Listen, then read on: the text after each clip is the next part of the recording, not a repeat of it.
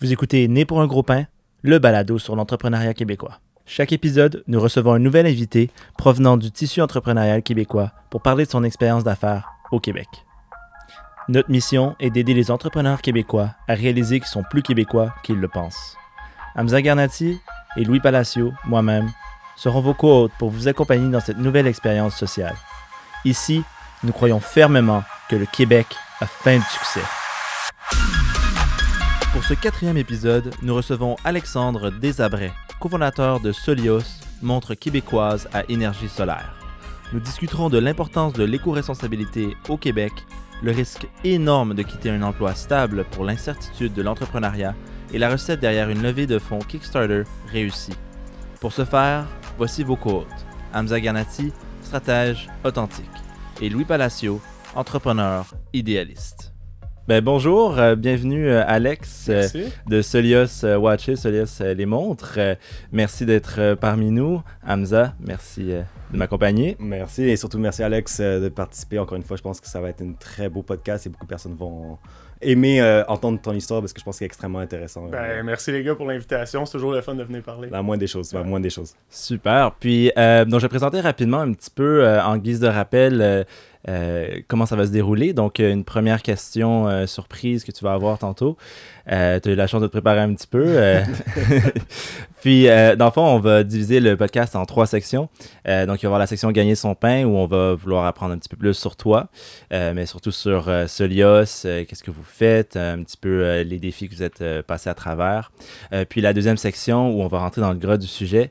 Euh, qui va être l'argent du beurre, où on va essayer de comprendre un petit peu plus la relation euh, que ton entreprise a avec les valeurs québécoises, euh, faire le, pont entre les deux.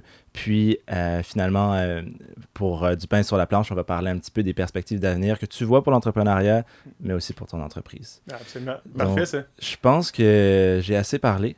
On va laisser Alex nous parler de Solios. si tu veux bien nous présenter euh, Solios et toi-même ben, un petit peu. En quelques mots, euh, Solios, en fait, c'est une entreprise qui, euh, qui fait la conception de montres qui fonctionnent à l'énergie solaire puis avec des matériaux éco-responsables. Notre but, en réalité, c'est de justement offrir une alternative qui va être bien meilleure que ce qui existe déjà sur le marché en termes de consommation responsable, en termes d'impact environnemental, mais c'est aussi d'avoir un impact indirect qui est très puissant, donc d'avoir une influence on sait que la montre est un bijou qui va beaucoup dire sur notre personnalité, qui va beaucoup montrer nos valeurs. Je prends l'exemple de Rolex. Pourquoi des gens payent des dizaines de milliers de dollars pour avoir une montre? C'est pas pour avoir une heure extrêmement précise. On a nos téléphones pour ça. Mais c'est pour dégager une image d'excellence, de réussite financière. On veut avoir une image aussi forte pour la consommation responsable, pour un espèce d'esprit de solidarité vers une amélioration continue. Donc, euh, grosso modo, c'est une entreprise qui a été fondée il y a environ un an et demi maintenant officiellement. Euh, qui, ouais, officiellement un an et demi, et qui avait été pré-lancé quelques mois avant avec une campagne Kickstarter que je pense qu'on va aborder un petit peu, euh, un petit peu plus tard. Et puis, euh, c'est ça, on est en pleine, en pleine croissance qui a subi, ben, comme toutes les entreprises, une petite bosse récemment. Mais qui, mais ouais, ça va super bien. Et c'est bien qu'on parle des valeurs québécoises aussi parce que c'est considérablement grâce aux Québécois qu'on a bien pu passer à travers cette, cette période-là. Définitivement, mais c'est quand on regarde un peu Solios, c'est que oui, c'est très éco-responsable, mais surtout, on peut voir que c'est plus qu'une montre, c'est même un lifestyle. Mhm. C'est un lifestyle qu'on est jeune, on est conscient de nos consommations d'achat, mais en même temps, on est, on, on, veut look good, mhm. on veut avoir quelque chose qui est très, qui est très malléable, etc. Donc, tu sais, comment vous avez un peu euh, créé un peu la, la, mission et le portrait de Solios qui est un peu plus qu'une montre, en fait? Ben? Ouais, ben en fait, pour nous, c'était important de c'est important de s'adresser à une masse de personnes. Et puis la masse des gens en ce moment, elle est conscientisée, mais elle est en plein processus de changement. On ne peut pas en demander trop d'un coup à tout le monde. C'est juste, mm. ça serait un idéal, mais ça ne serait pas réaliste. Si on dit aux gens, si on monte la montagne de choses à faire, euh, souvent, on ne sera pas capable de, voir le bout, on ne sera pas capable de voir la lueur d'espoir à la fin de ça. Donc, il faut y aller par étapes. Et pour nous, c'était exactement ça qu'il fallait faire.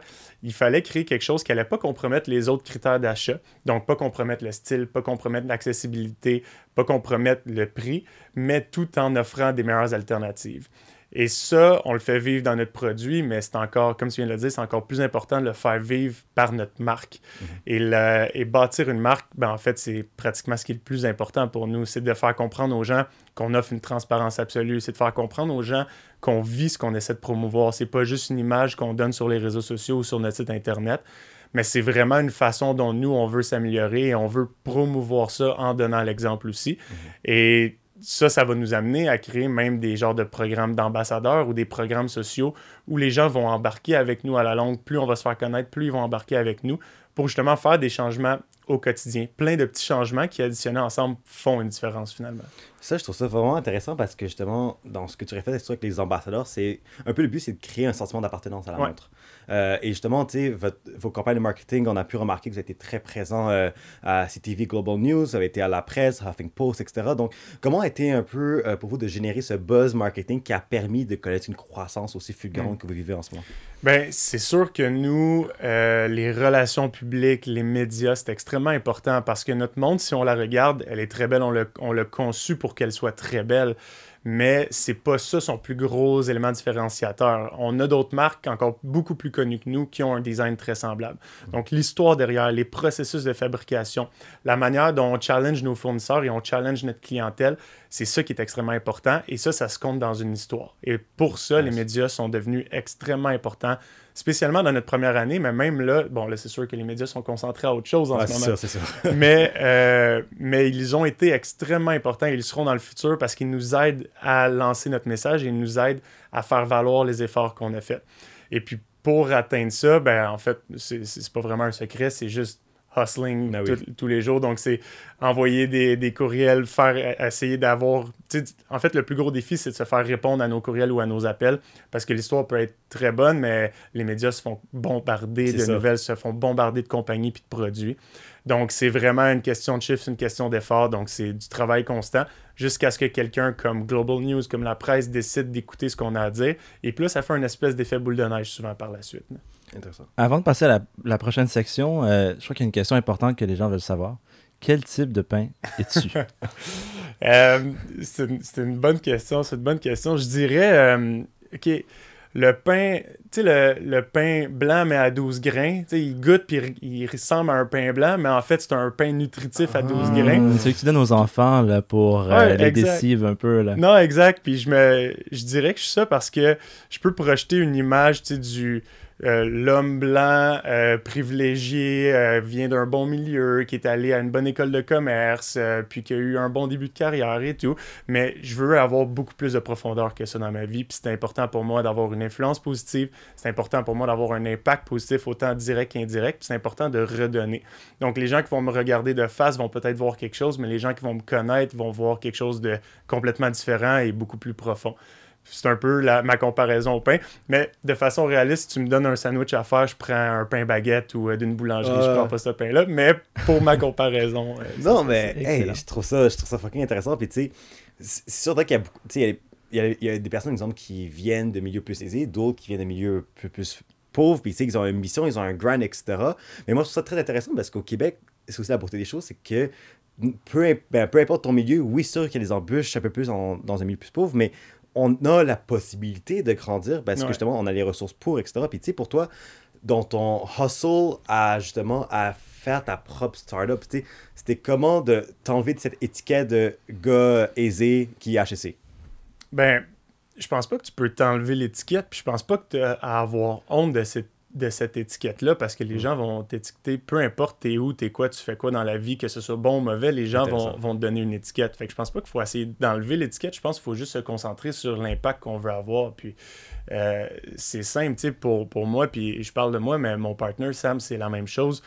Euh, on fait beaucoup de choses que les gens verront pas, puis c'est pas grave, c'est ce qu'on a envie de faire. Tu sais, on est bénévole pour, euh, pour Make a Wish personnellement, puis euh, ça, c'est pas quelque chose qui, euh, que, que Solios va, va, lancer à tous les jours. Puis à chaque fois qu'on va aller voir une famille ou un enfant pour l'aider à réaliser son vœu, ben, c'est pas quelque chose que Solios va publier sur ses réseaux sociaux parce que c'est quelque chose de complètement à part. Mais pour nous, c'est important. Donc, je pense pas que le but, c'est d'enlever l'étiquette. Le but, c'est vraiment de se concentrer sur ce qu'on a envie de faire parce qu'il va mm. toujours avoir des, des, détracteurs qui vont vouloir un peu enlever le mérite ou enlever ce qu'on a à faire. Puis... Fait que c'est juste ça. En fait, c'est que je prends ma, je pense que je considère mes privilèges comme, comme venant avec des responsabilités aussi. Puis j'essaie d'avoir un impact de plus en plus positif aussi. C'est sûr qu'en ce moment, j'ai beaucoup de mon temps et de mes ressources qui sont investies dans Solios. Donc, j'essaie d'avoir un impact avec ça. Mais plus ça va augmenter, plus je vais essayer aussi euh, d'établir des nouvelles initiatives excuse, pour, pour avoir de plus en plus d'impact positif alentour de moi. Je vois que tu es beaucoup euh, à propos de l'action avant les mots. Je, vois que es, tu le fais. On, l'a vu un petit peu euh, que tu, tu, collaborais avec Make-A-Wish, mais euh, je pensais pas que tu étais aussi impliqué et que tu le faisais, tu sais, euh, behind the scenes. Je pense que c'est en dit long. Ben, c'est important parce que c'est drôle, on vit dans un monde qui est euh, très, très motivé. Tu sais, les réseaux mm. sociaux, c'est comme une vie parallèle, c'est une vie digitale. Donc, les gens aiment bien, bien paraître là-dessus.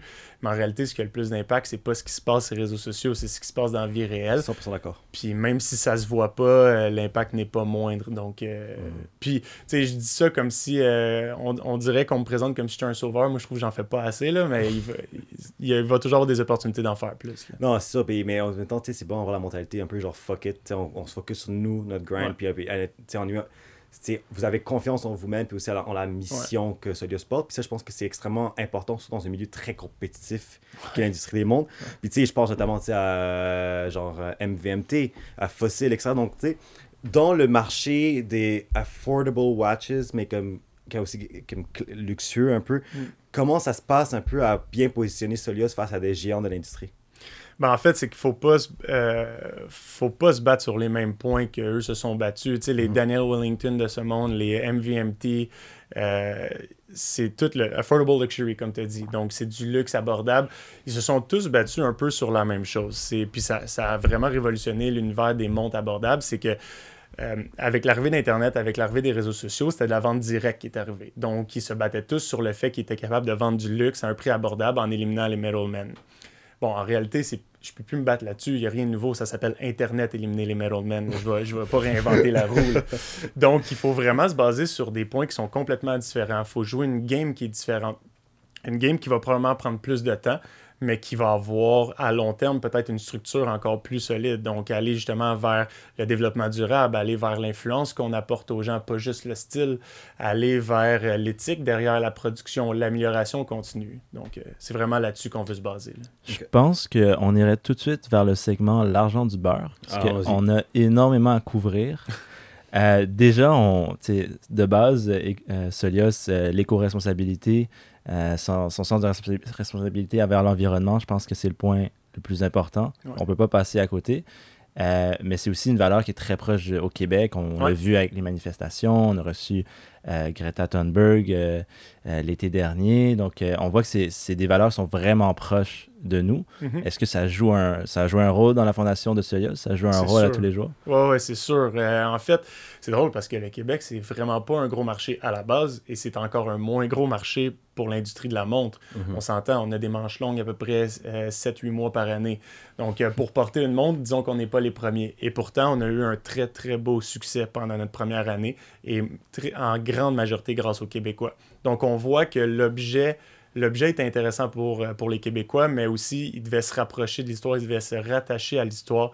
Et l'histoire étant, on essaie d'innover, mais on essaie aussi de promouvoir l'éco-responsabilité. Donc clairement, ça nous a prouvé que les Québécois sont proches de ces valeurs-là et qu'ils sachent ou non qu'il y a un manque d'information ou non, il y a une volonté derrière à, à s'améliorer à ce point-là. Et ça, c'est, on l'a vu complètement dans les fondations de l'entreprise. Puis même même les, on en reçoit à tous les jours des gens qui, euh, qui vont être sceptiques, qui vont nous remettre en question, qui ne nous mhm. croiront pas. Et, même ces gens-là, même si c'est un peu frustrant parce qu'on donne toutes nos ressources, tout notre temps, tout notre, notre cerveau à, ce mhm. projet-là, fait que ça peut être frustrant sur le coup. Mais quand on y repense un peu par la suite, ces gens-là nous aident à nous, à nous repousser parce que des fois, ils ont des bons points. Il y a des choses auxquelles on n'avait pas pensé. Donc, autant les gens qui nous supportent que les gens qui vont un peu être euh, à contre-courant par rapport à Solios. Le Québec nous aide vraiment à nous dépasser puis à bâtir les fondations de Solios qui, on l'espère, dans la prochaine année ou les deux prochaines années, va vraiment, vraiment s'exporter ailleurs.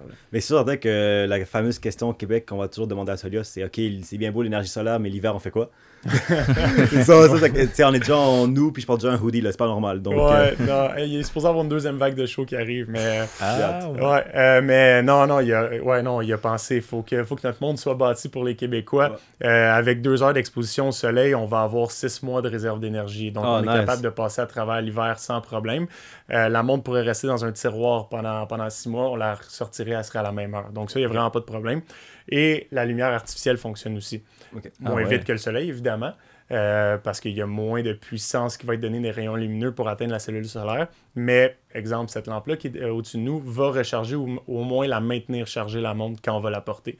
Donc, on n'a littéralement rien besoin de faire. C'est juste, on porte la montre une fois de temps en temps, on est correct pour l'énergie, puis on n'aurait jamais besoin de changer la mm. batterie pendant toute notre vie.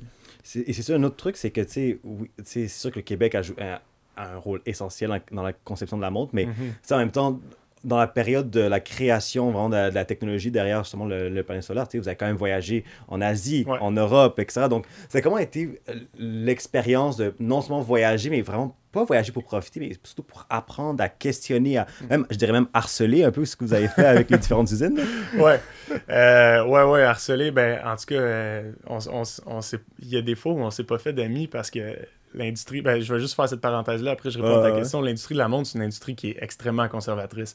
sais l'industrie du fashion, du textile, c'est une industrie polluante, mais qui est en changement actif. C'est, si tu veux te partir d'une compagnie de vêtements avec des euh, matériaux co-responsables, c'est beaucoup plus facile. Il y a des milliers de choix. Dans l'industrie de la montre, il n'y a pas ces choix-là encore. Donc, il faut qu'on dise à nos fournisseurs, non, fais pas ça comme ça. Puis là, ben, eux, ils se retournent et ils disent, OK, mais t'es comme 0.1% de mon revenu annuel. Fait que pourquoi je t'écouterais? Donc, ça a été assez compliqué. Il a fallu harceler. Mais ça a été, pour répondre à ta question, ça a été extrêmement enrichissant de se promener, de voir des expertises de consultants, euh, autant à Hong Kong, au Japon, en Suisse, euh, aux États-Unis, au Canada. Pour nous, ça nous a permis d'apprendre comment l'industrie était bâtie, où étaient les opportunités pour s'améliorer et où il faudrait faire un travail de beaucoup plus long terme. Qu'à court terme, ça serait impossible de changer, surtout pas à notre volume, surtout pas avec nos capacités financières mais qu'à long terme, on est capable de voir, OK, ça, c'est une piste de solution, que quand on va avoir un peu plus de pouvoir, c'est là-dessus qu'il va falloir se concentrer, c'est ça qui va avoir le plus d'impact. Donc, c'est vraiment une compréhension de cette industrie-là euh, qui, a vraiment bénéficié de nos voyages. Puis, c'est aussi une compréhension des cultures différentes. Quand on voyage à Hong Kong pour aller rencontrer euh, soit des consultants ou des fournisseurs, euh, c'est sûr qu'on comprend que leur mentalité euh, côté éco-responsable n'est peut-être pas aussi avancée que la nôtre au Québec euh, ou à des endroits comme la Californie ou les pays scandinaves. Et donc, c'est là où on comprend pourquoi les demandes des Occidentaux sont très importantes dans la production. Parce que justement, les fournisseurs asiatiques, ils vont pas polluer ou ils vont pas utiliser des ressources un peu éthiques juste par choix. Ils font parce que les Occidentaux vont faire une demande spécifique je veux tel produit à tel coût pour telle date. Donc, eux vont aller se retourner puis ils vont prendre les ressources nécessaires pour ça. Et on a compris que nos demandes à nous sont très importantes. Si moi, je suis prêt à payer plus cher pour développer un produit, si moi, j'exige quelque chose, bien, eux, ils vont y aller avec la demande. C'est ça leur, c'est ça leur, leur pain leur beurre, finalement. Eux, ils, vivent pour produire. Donc, si on leur demande de produire quelque chose, c'est ça qu'ils vont produire.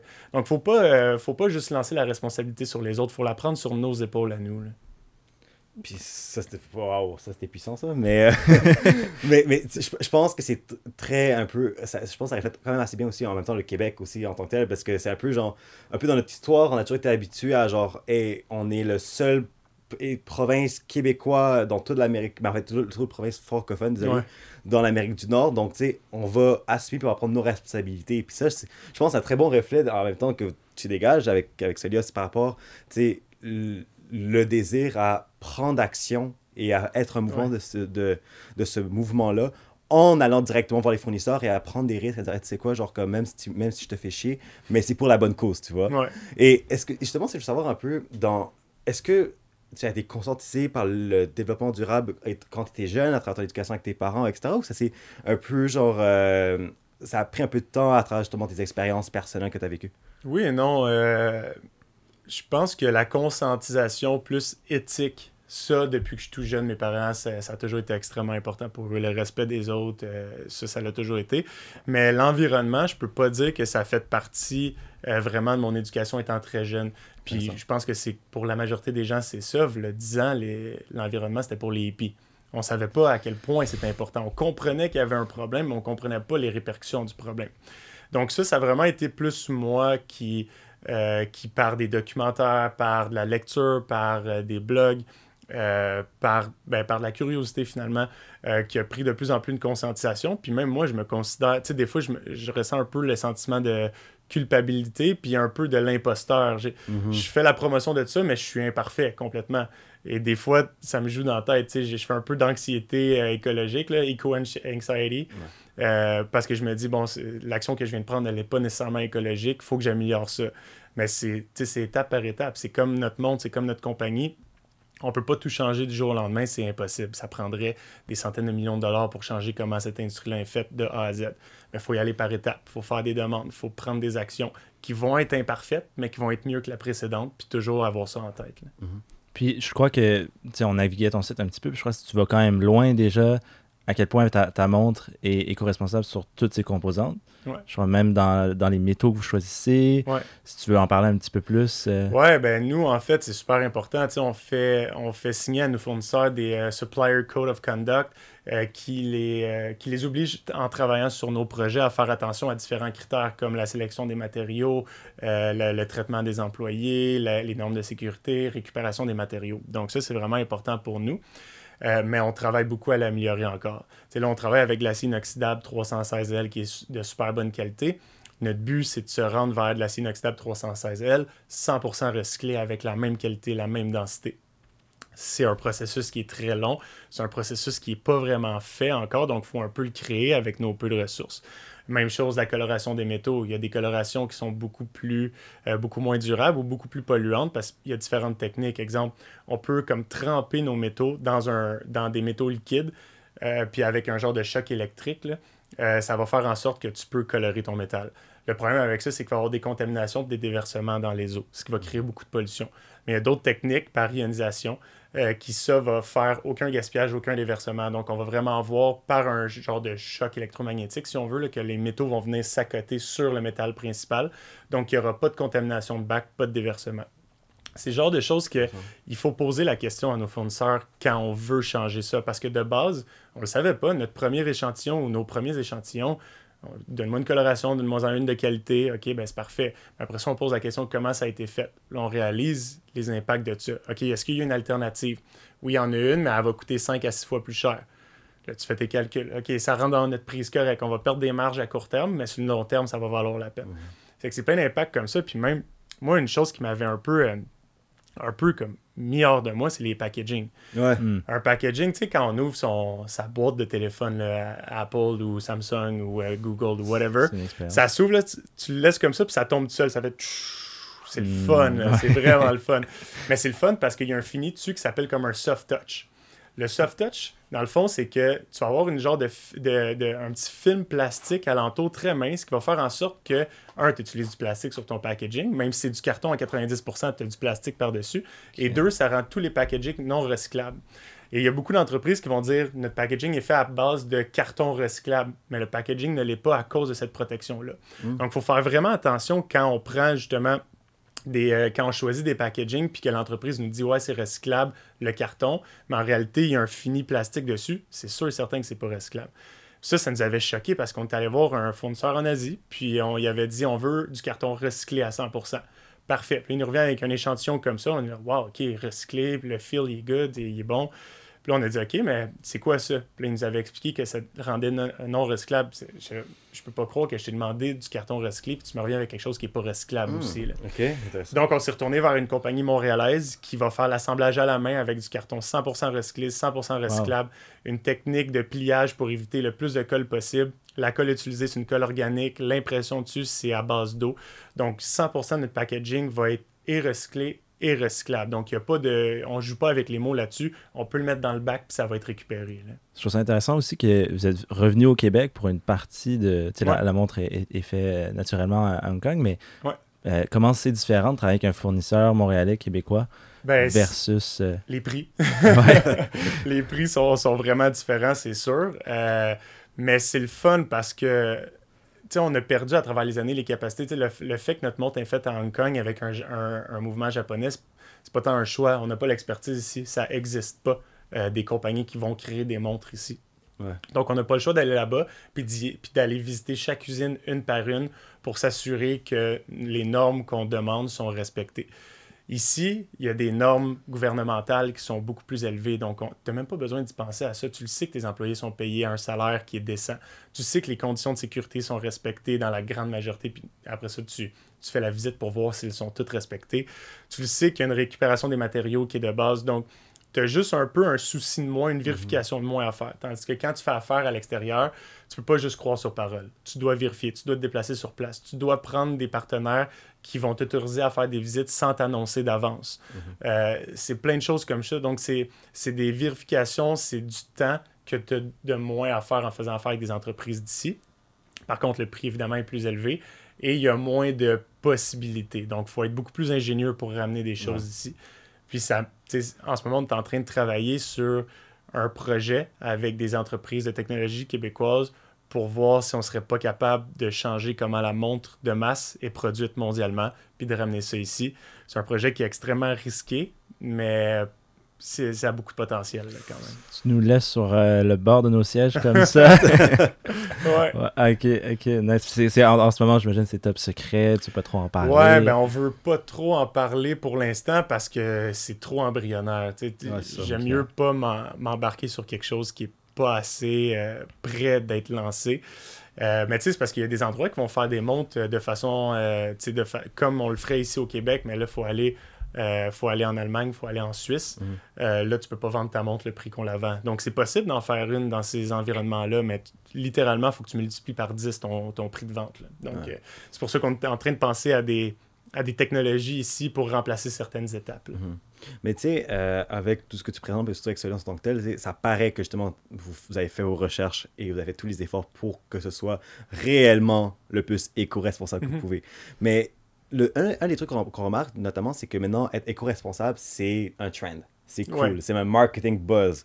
Et ça, j'aimerais savoir, avec les interactions et tes observations que tu as fait avec les entrepreneurs euh, éco au Québec, est-ce que, est que tu penses qu'il y a encore du travail à faire, à être encore plus éco-responsable, à faire encore plus de travail, etc. Parce que moi, de ma propre observation, j'ai quand même vu quand même beaucoup de failles dans certains plans d'affaires éco d'aider.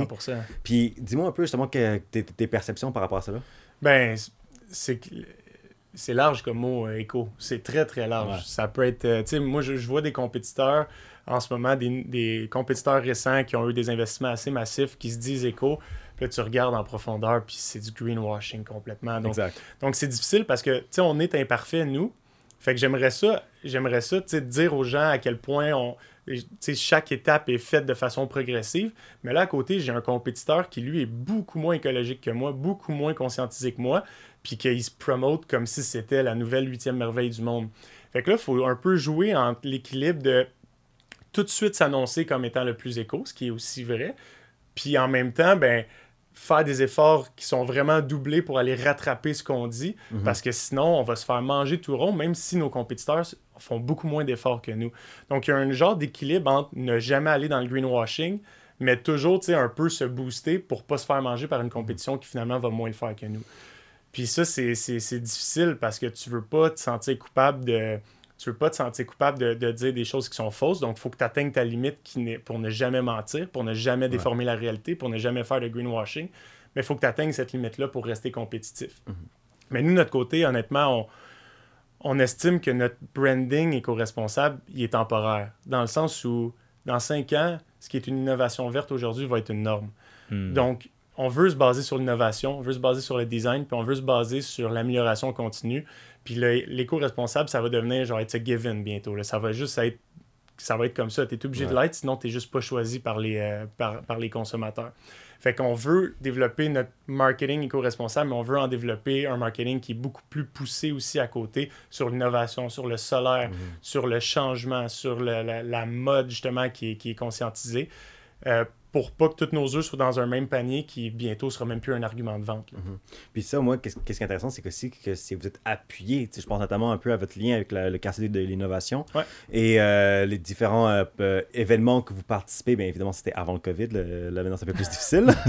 Mais justement, dans, dans votre désir justement de, de mettre de l'avant toutes ces valeurs, est-ce que vous avez un peu cet aspect de collaboration avec d'autres entrepreneurs ou vous voyez que c'est, c'est un peu très compétitif? Ah non, ça, le Québec est incroyable là-dessus, honnêtement. Là. Puis, tu sais, je connais, c'est sûr, je connais plus l'île de Montréal, plus que le Québec en général, mais de ce, de ce que j'ai cru comprendre par des, des, des d'autres entrepreneurs, c'est, répandu à travers euh, l'échelle du Québec c'est très collaboratif. Mhm. Les gens se sentent pas comme une compétition malsaine, les gens s'entraident entre eux, se donnent des ressources entre eux.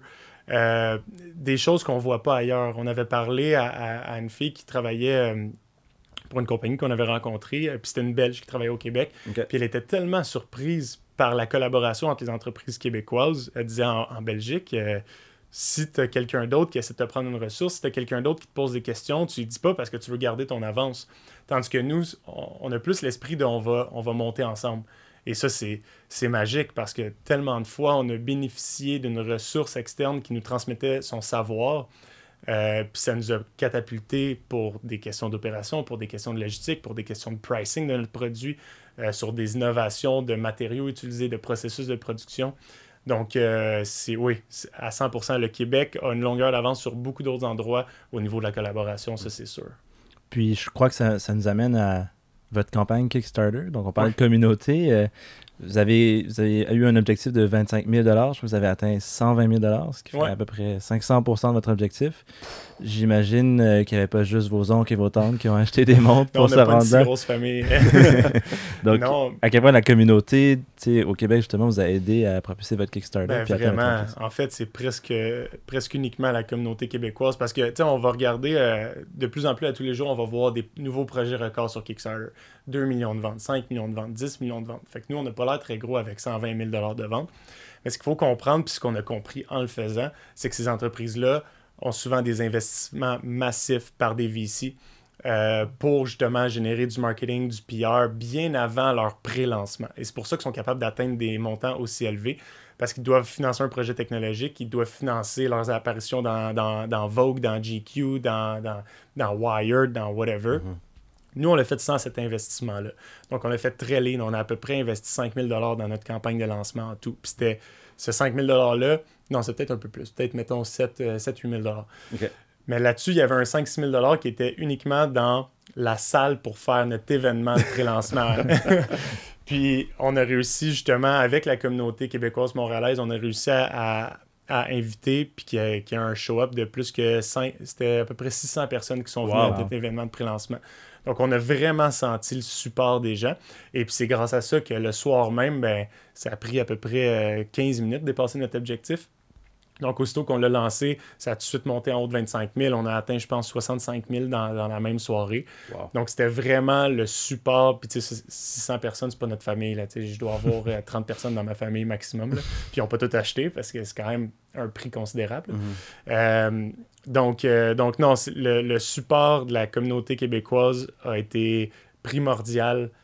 puis a constitué quasiment 90% de, de, ce qu'on a cumulé pendant la campagne Kickstarter. Puis vous avez une bonne idée aussi de justement la régionalité, d'où ça vient. Vous, savez, vous savez comme c'est précis quand même comme chiffre. Que, oui, absolument. Ben oui, absolument, parce que en fait, pour chaque. Ben, c'est pas compliqué, en fait, pour chaque personne qui a contribué, il faut y livrer une montre. Fait qu'il faut savoir mm. où elle habite, cette personne-là. Mm-hmm. Donc, euh, ouais, c'est très précis. On sait exactement il y a eu combien de personnes de chaque pays, chaque province, chaque ville. OK. Mais euh, justement, c'était très organique et c'est beaucoup de amis à amis qui parlent leurs amis, etc. Puis on voit quand même le, le, sentiment de, comme tu l'as dit, tu euh, un bout de neige un peu. Ouais. Tu sais, justement, c'est. Euh, cette relation un peu que vous avez de hey, parle-en de tes amis, parle-en de ta famille, etc. Comment ça s'est passé? Est-ce que c'était quelque chose depuis le début ou c'est juste par observation que vous avez remarqué, ok, ouais, ça marche, que sais, des cadeaux que j'offre une montre Solios à mon père durant pour la fête des pères, etc. Ouais. Comment vous l'avez remarqué justement tout, euh, cette croissance? Ben, euh, post-Kickstarter, tu veux dire après ça? Ouais, je dirais Kickstarter est, même, même, au tout début après le Kickstarter. Parce qu'au début, au Kickstarter, en fait, la manière que ça a fonctionné, c'est que on a. Dans le fond, on avait un vol pour aller à Hong Kong, puis on revenait, puis c'était comme euh, peut-être un mois avant notre campagne. Puis on a juste écrit des messages personnalisés à à peu près 2500 euh, de nos contacts. Oh, wow, OK. Puis on leur a demandé de parler à des gens qui seraient potentiellement intéressés à venir à l'événement. Fait que c'est ça qui a fait en sorte qu'on était capable de. Ça a pris euh, plusieurs centaines d'heures, mais c'est ça qui a fait en sorte qu'on était capable de ramener autant de gens. Donc, ça, c'est vraiment, c'est vraiment nous qui avons contacté les gens, qui avons demandé le support. Ça, ça a créé la première, la première phase. Après ça, le reste, euh, c'est difficile à calculer au début. En fait, parce que ce qui va arriver, c'est que sur ton site internet, Google Analytics, tu vas être capable de, voir qui achète mhm. et de, par quel médium. Mais la majorité des ventes au début, c'était fait par du direct, donc une recherche directe sur Google. Ce qui veut dire que c'est pas une annonce, ça vient pas d'un réseau des réseaux sociaux, euh, ça vient pas d'un site en particulier, c'est vraiment quelqu'un qui tape Solia sur Google puis qui vient nous acheter. Donc ça, c'est un indice fort que le bouche à oreille euh, fait ses preuves parce que quelqu'un les gens peuvent pas juste guesser ah, un matin, ah, je vais aller taper Solia sur Google voir ce que ça donne.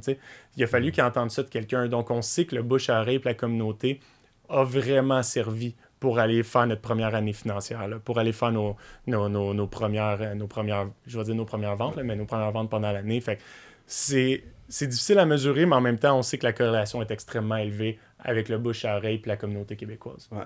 Puis si, exemple, euh, pour tout entrepreneur qui écoute ce podcast, euh, à partir de ton expérience à toi, si tu avais comme un peu des conseils à donner pour tout entrepreneur qui, qui prévoit faire un pré-lancement à travers Kickstarter pour avoir des fonds, Qu'est-ce que tu donnerais comme euh, conseil à partir? Je dirais de pas penser que euh, c'est magique puis ça va se passer tout seul. On a mhm. eu un peu cette... et de ne pas paniquer euh, pendant la campagne. Donc, je m'explique, c'est que évidemment, les seules campagnes Kickstarter qu'on entend parler, c'est pas celles qui échouent, c'est pas celles qui ramassent 25 000, c'est pas celles qui ramassent 30 000. C'est celles qui ramassent 1 million, 2 millions, 3 millions. Mhm. Puis quand, même quand on va faire des recherches de compétiteurs, fait que mettons qu'on lance un produit X, on va aller voir tous les autres projets qui ressemblent, voir combien ont cumulé. Ceux qu'on va trouver, en très très grande majorité, c'est ceux à succès. Ramasser des 400 000, 500 000, 600 000. Fait que là, tu t'attends à ce qu'en faisant un effort considérable, en, mettant comme une page qui est bien clean, qui est bien belle, en partageant sur Facebook, en contactant deux, trois médias, ça va se faire tout seul, puis tu vas ramasser 500 000 Ça marche pas comme ça. En réalité, c'est que ces compagnies-là, soit ils ont investi énormément en marketing, soit ils ont une technologie complètement révolutionnaire, soit ils ont pris un an, deux ans à accumuler des courriels de pré-lancement avant leur campagne Kickstarter, Wins Google ou whatever, le mm.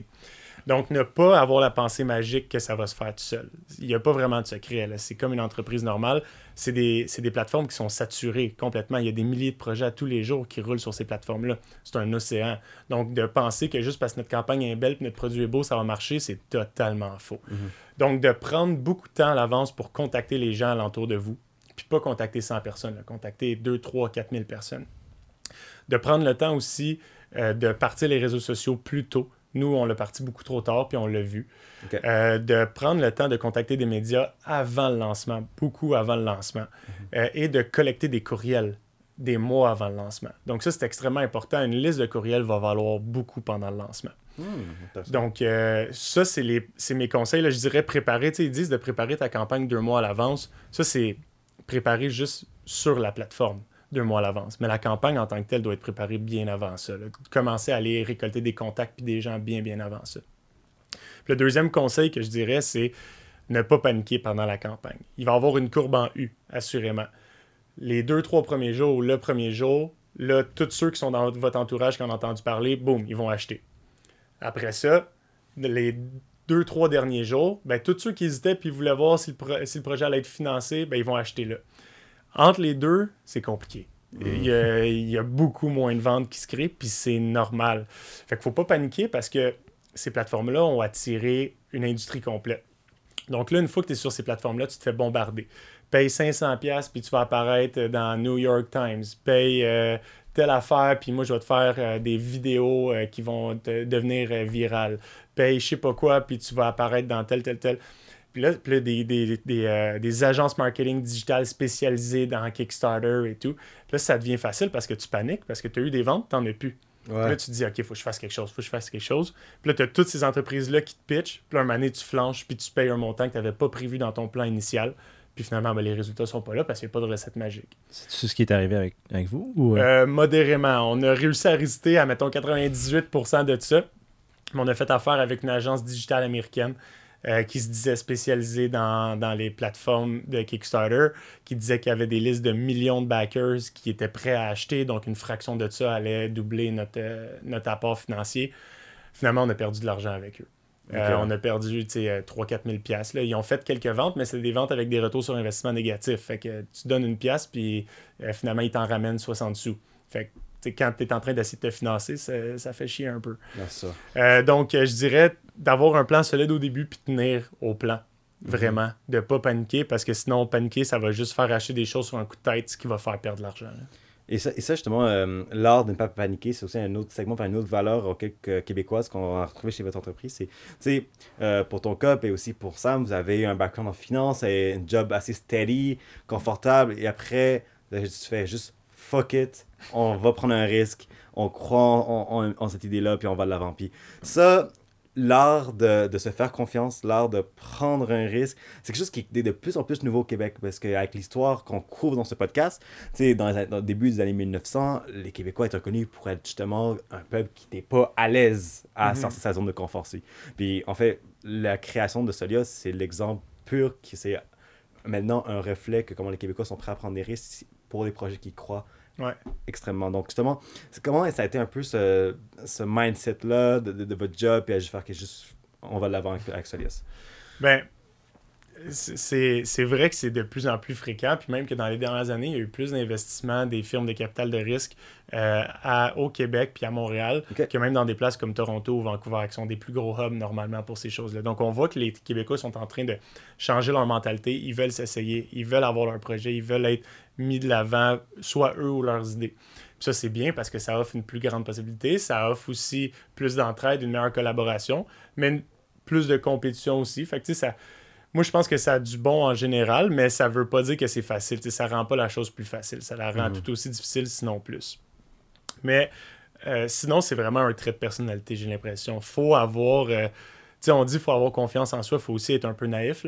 parce qu'on s'entend. Euh, je regarde mes amis qui ont un job encore, ben, ils peuvent aller au resto autant qu'ils veulent parce qu'ils ont suivi leur parcours de croissance. Euh, moi, c'est un peu plus compliqué. Ça va faire deux ans que je ne me verse pas de salaire pour pouvoir le verser à des employés, pour pouvoir réinvestir dans le business. Fait que c'est beaucoup de sacrifices. Il faut être prêt à ça, puis il faut être prêt à échouer.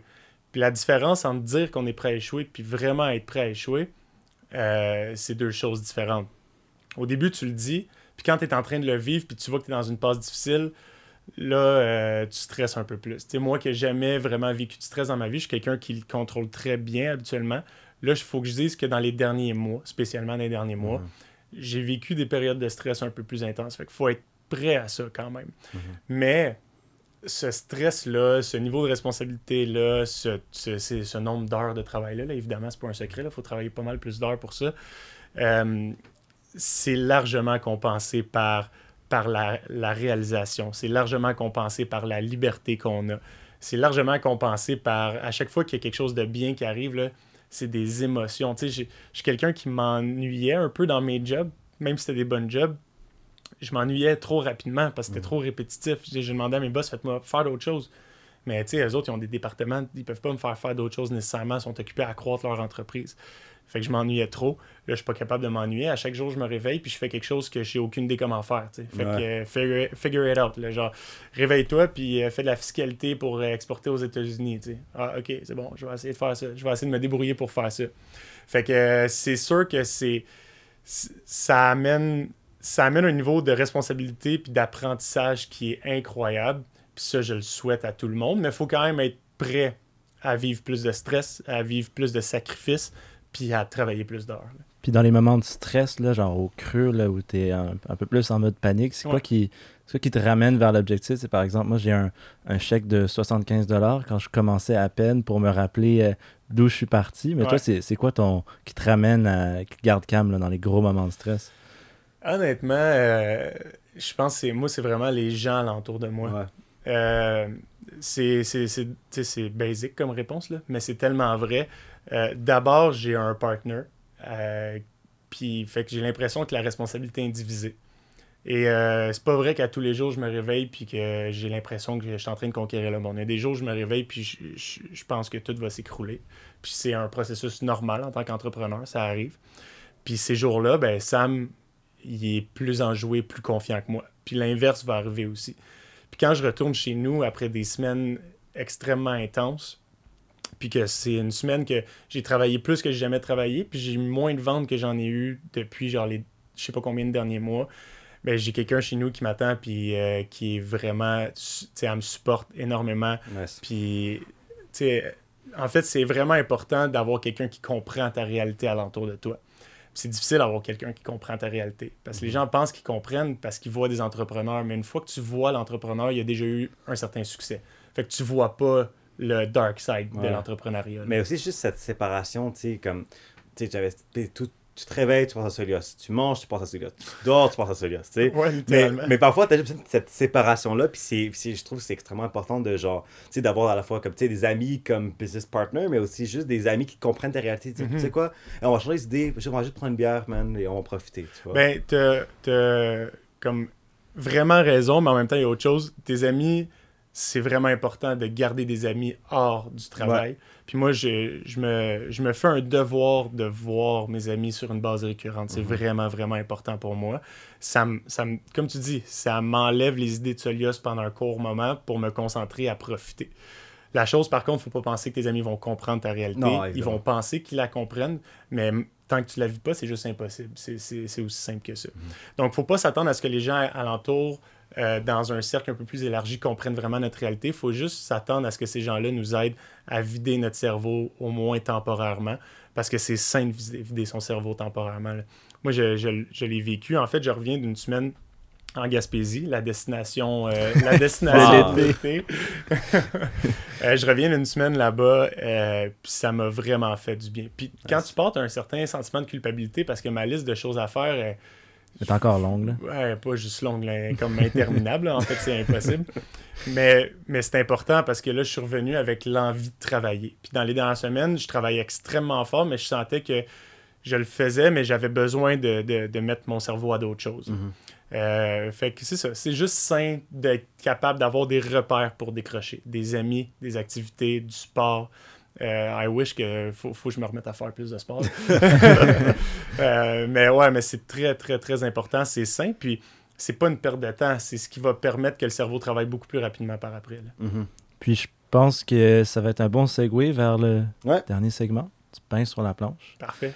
Donc, euh, comment tu vois un petit peu les, les prochaines années de, de Solios, dans, dans 5 ans, perspective 5 ans, la question classique, mais aussi euh, l'entrepreneuriat au Québec? Comment tu le vois dans le futur? Euh, ben, je pense que c'est une tendance qui va continuer. Je pense qu'il va y avoir de plus en plus de projets entrepreneuriaux. puis, tu sais, on chiale beaucoup contre les, les gouvernements et les institutions publiques, souvent, là, parce qu'ils sont pour beaucoup de choses inefficaces. Euh, mais il faut que j'avoue qu'en ce moment, il y a beaucoup de support mhm. envers l'entrepreneuriat, envers les projets, envers les idées, autant les petites que les grosses. Euh, si tu veux te partir un petit projet, ben là, c'est sûr, dans une situation un peu, un peu précaire, mais en temps normal, même si tu veux te partir un petit projet qui n'est pas un projet qui va être multiplié par 10 à chaque année, ben, il y a beaucoup de support pour ça. Et ça, euh, ça va faire en sorte qu'il va y avoir beaucoup plus de projets entrepreneuriaux au Québec dans le futur. De mon côté, euh, Solia, je vois ça comme quelque chose qui va, qui va révolutionner un peu la manière que l'industrie euh, des accessoires fashion est euh, responsable. Je veux pas dire éco-responsable, je veux dire responsable euh, parce qu'il y a le côté éthique derrière ça qui est extrêmement important aussi. Puis il y a le côté influence vers sa communauté qui est super important. Donc, on veut révolutionner la manière que c'est fait. On veut que ça, on veut lancer en fait, on veut faire partie du mouvement qui va rendre tout ce qui est les accessoires responsables ou la mode responsable, le fun, genre cool. Tu sais, les gens voient souvent la responsabilité ou l'éco-responsabilité comme un sacrifice. Hmm. Ah, faut que tu arrêtes de manger telle affaire. Ah, faut que tu arrêtes de consommer telle affaire. Ah, faut que tu fasses plus attention. Faut que tu fasses plus d'étapes pour récupérer, pour tel, pour X, Y, pour te déplacer dans les choix de destination que tu vas faire. C'est vrai que ça demande des efforts. Fait que c'est vu de façon un peu péjorative. C'est comme un mal nécessaire. Mais il y a moyen, avec de l'ingéniosité, de transformer ça vers quelque chose qui est tout aussi intéressant à utiliser ou à faire, mais qui est beaucoup plus responsable. Puis on veut faire partie de ce mouvement-là.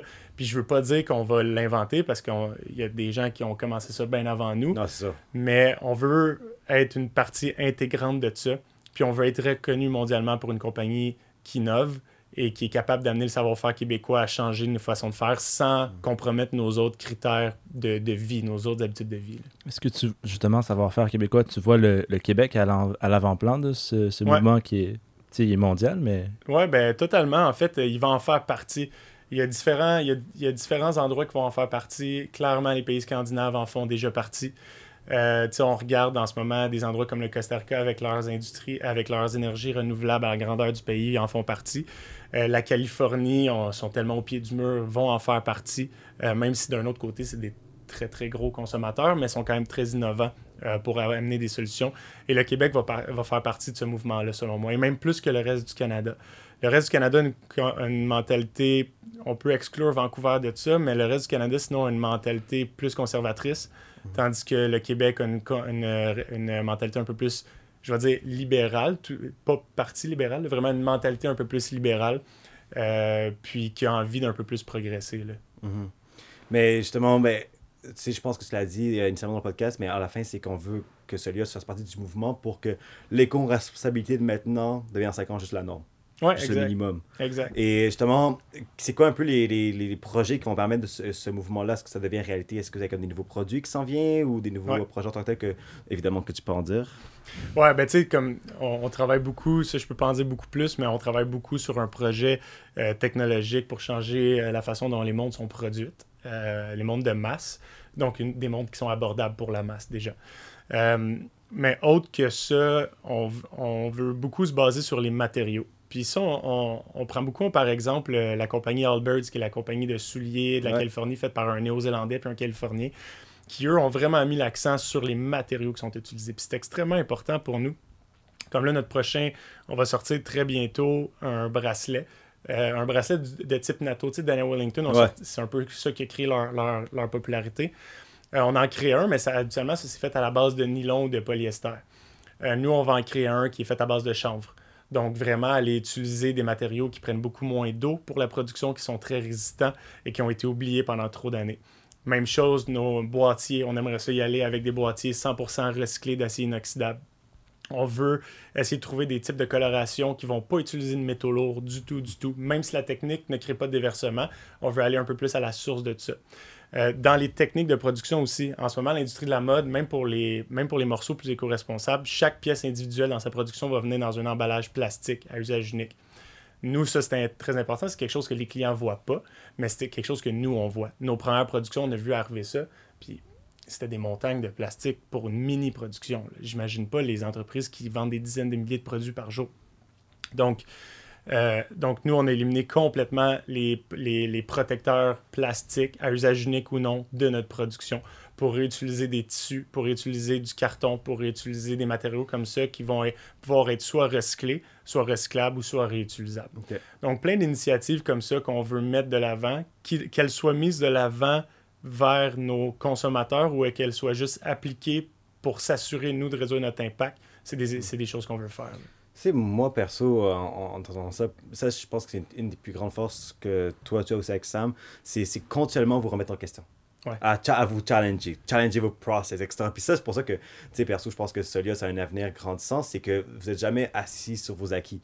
C'est toujours, oh non, notre processus, n'est pas assez optimal. Oh, mais regarde, t'as vu ce que Albert, ils font, tu sais, etc. Puis l'aspect de qualité over quantité, on le voit, mais c'est surtout à travers ce continuellement cette remise en question que vous faites. Puis c'est comment cette dynamique au travail? Est-ce que genre vous, vous arrivez, puis OK, good, on se remet en question où on peut, on, peut s'améliorer? Est-ce que c'est un peu ça, un peu à tous les jours, ou vous avez une approche un peu plus précise? Ben, c'est pas un. Dans le sens où c'est pas un moment de la journée où on décide de faire ça, c'est un processus continu. C'est que.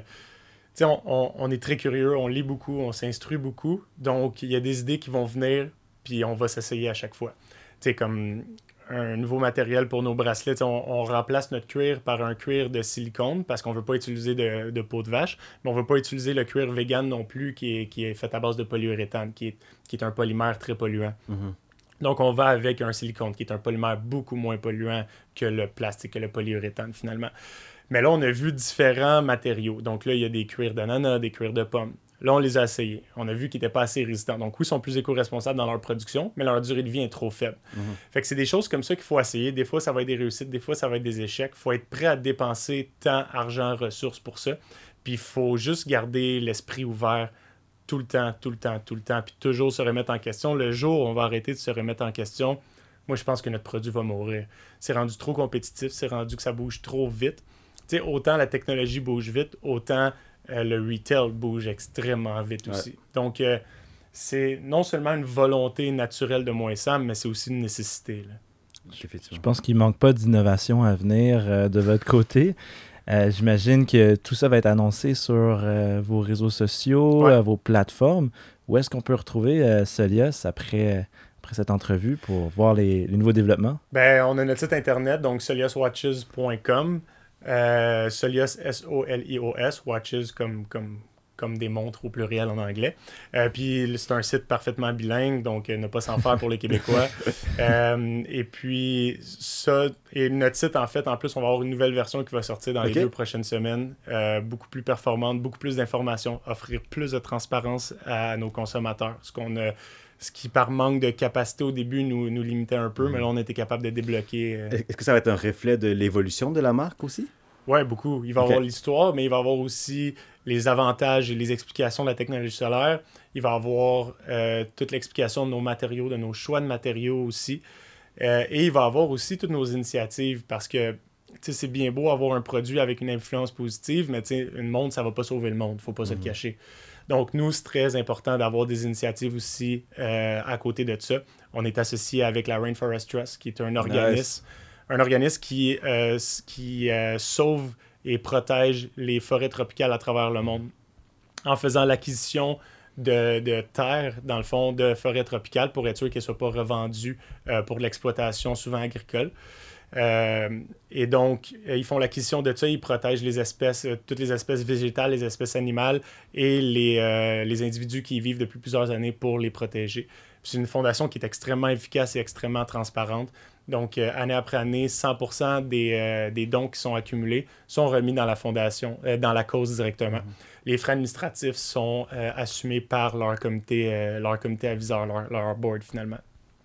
Donc, on est associé à eux. Fait que pour chaque monde vendu, on va investir pour sauver un arc de forêt tropicale. Et puis, il y a d'autres initiatives. En fait, à chaque mois, Solios, on prend une journée de travail pour nous et pour nos employés payés euh, pour aller faire une bonne action. Donc, on a fait, euh, le dernier mois, on a fait, euh, est allé ramasser des déchets dans des coins de Schlaga qui étaient beaucoup moins desservis par les services publics. ce mois-ci, on est en train de refaire totalement dans notre bureau même pour rendre ça complètement, tu vraiment récupération des matériaux des déchets parfaitement optimisés. Même si on est dans, un, on est dans Griffintown, il n'y a pas de collecte de matière organique. Donc, il fallait s'arranger avec la ville pour aller déposer notre compost dans des endroits communautaires et tout, puis monter une structure avec ça. Puis euh, le mois prochain, on va faire un mois qui est 100% vegan pour tous nos employés pour un peu sensibiliser là-dessus aussi. Ah, wow. Et c'est cool. Puis ça, c'est, euh, vous avez aussi un, aspect très euh, philanthropique, notamment avec la fondation justement Make-A-Wish, avec un partenariat aussi, la fondation David Suzuki. Et et je pense que c'est aussi un volet que vous avez beaucoup plus développé aussi dans les années à venir, euh, beaucoup plus accru, parce que je pense qu'aussi au Québec, c'est qu'on est très conscientisé à, donner des ressources, soit du temps, soit de l'argent, euh, à, financer des causes, mais c'est cool de voir les entreprises qui font la ressource par eux-mêmes, concrètement. Donc ça, c'est euh, vraiment cool que je trouve. Ouais, ben c'est important, tu sais, c'est il y a toujours moyen d'acheter, euh, de racheter sa conscience. Là. Euh, des, des, crédits carbone, donner de l'argent à des fondations, des choses comme ça, mais poser des actions, ça peut jamais avoir plus d'impact. 100% d'accord. Je pense qu'il manque pas de raison à notre auditoire d'aller visiter euh, solioswatches.com puis, exact. puis voir pour, pour eux-mêmes. Et aussi la page Facebook, page Instagram, vous êtes commencé ouais. actif dans les réseaux là? Ouais, ouais, absolument, absolument. On est actif. Moi, je, bon, je, je trouve qu'on n'est pas assez bon. On n'est pas des gars, moi qui Sam, on n'est pas des gars très réseaux sociaux. On a toujours été très passifs là-dessus. Euh, de l'extérieur, ça a l'air bien, mais on est un peu sévère envers nous-mêmes, donc on essaie d'améliorer ça. Mais il y a quand même beaucoup d'informations, beaucoup de contenu là, Le syndrome de l'imposteur, tu en as parlé, mais euh, je le vois quand même. Hein? ben, tu sais, c'est. On est toujours. En tout cas, moi, je suis très sévère avec moi-même, puis Sam aussi l'est. On, trouve toujours que c'est insuffisant ce qu'on fait. Euh, il faut, il faut qu'on apprenne à se donner des petites tapes dans le dos, là, mais j'ai toujours l'impression qu'on n'a pas fait assez. ouais, je vois. Non, non, c'est sûr, ça cherche. Mais euh, sinon, euh, ben, regarde, je pense que pour euh, la caméra, ce qu'il peut voir, mais pour tous ceux qui veulent avoir un beau cadeau pour soi-même, pour ses, ses, familles, pour ses amis, etc., je vous conseille fortement de regarder pour le monde Solios, parce que personnellement, c'est une montre qui est extrêmement durable, un très beau style, mais que chaque sou est bien investi pour la planète en tant que telle. Donc, ça, moi, personnellement, c'est quelque chose que je recommanderais à tout le monde. Le temps des fêtes s'en vient aussi. Hein. Le temps des fêtes s'en vient, donc petite publicité comme ça. Euh, c'est ça. Donc, euh, pour notre part, ben, si vous avez aimé le podcast avec Solios, euh, on vous invite à écouter aussi nos podcasts antérieurs, mais aussi les podcasts futurs. Donc, vous pouvez suivre Né pour un gros pain de notre site internet né.ungroupin.ca, aussi notre page Facebook, page Instagram, regardez sur YouTube et aussi sur Spotify, iTunes et Google Podcast. Sur ce, merci beaucoup, Alex, de t'être rejoint à nous. Ben, merci de l'invitation. Je pense que c'était assez impressionnant d'entendre parler de, de Solios puis des projets que vous avez en cours. Merci. Puis on se donne un rendez-vous dans 5 ans quand Solios va changer le monde. ouais, j'espère. Perfect. Ouais, merci beaucoup tout le monde et à la prochaine. Peace. À bientôt. Merci mille fois d'avoir écouté un autre épisode du balado Né pour un gros pain. Tu t'es rendu jusqu'au bout, tu es officiellement un affamé. Tu nous aiderais énormément si tu pouvais aller sur Apple Podcast et nous laisser un commentaire et une note. N'hésite pas à laisser une question pour notre invité. Tu cours la chance de gagner un prix qui sera révélé très bientôt. Maintenant, la balle est dans ton camp. Et oui, parce que la conversation ne s'arrête pas ici. On se revoit très bientôt pour le prochain épisode.